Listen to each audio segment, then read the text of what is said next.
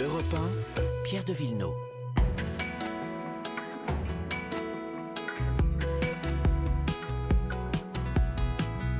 Les questions d'environnement et de patrimoine, dans un instant l'histoire avec vous. Bonjour, Lord Bonjour. d'Autriche. On va parler du 40e anniversaire de l'abolition l'abolition. de la peine de mort. Absolument. Mais d'abord, l'environnement. Bonjour Virginie Salmen. Bonjour Pierre, bonjour Laure et bonjour à tous. Et ce matin, Virginie, vous nous parlez des envahisseurs. Oui, pas de ceux qui viendraient de l'espace, mais de la fourmi de feu, du python géant, de l'écureuil gris ou de la jacinthe d'eau, une petite fleur de couleur parme. Mhm. Leur point commun, c'est d'être des espèces envahissantes. Elles sont en général peu connues du grand public et même des décideurs, des ministres ou des élus.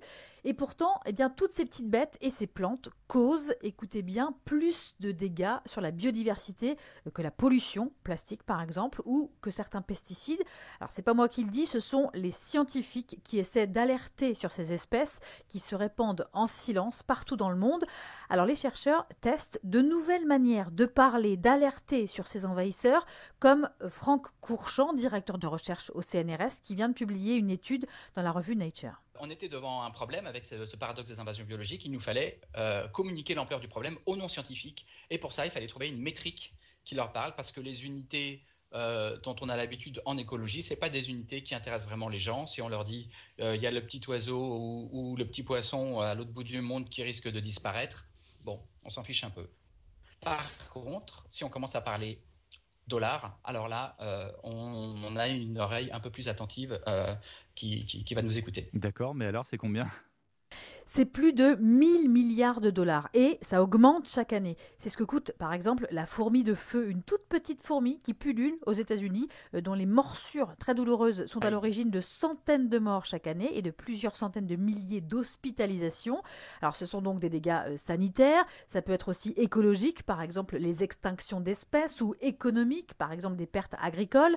Les scientifiques ont pris la peine de trouver quelques exemples très parlants pour qu'on se rende compte. En voici un.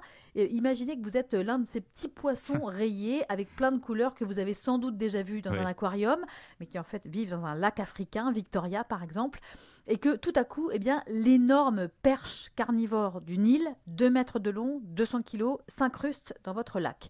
Eh bien, vous allez avoir du mal euh, à vous cacher ou à fuir, et en seulement quelques dizaines d'années, il n'y a plus aucun petit poisson mignon dans ce lac. Euh, Pourtant, il en existait 200 à 300 espèces différentes. Ils étaient herbivores ou insectivores. C'est important parce que toute la chaîne alimentaire et le lac lui-même sont irrémédiablement dégradés, appauvris.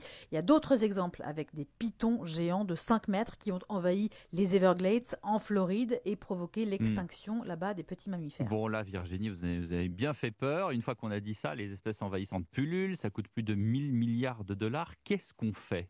Eh bien, c'est justement pour ça que les scientifiques alertent pour qu'on passe à l'action, qu'on fasse de la prévention quand il est encore temps et qu'on élimine les espèces envahissantes avant qu'elles ne s'installent. Euh, par exemple, en Italie, éradiquer l'écureuil gris américain qui prolifère et qui menace d'éliminer l'écureuil roux euh, qui vivait chez nos voisins italiens jusque-là bien tranquillement, notamment parce que le gris lui transmet des maladies. Ah. Les Italiens ont hésité par souci éthique à tuer les écureuils gris. Pourtant, cette espèce envahissante fait partie de celles qui dérèglent les écosystèmes. Merci Virginie Salmen. À la semaine prochaine.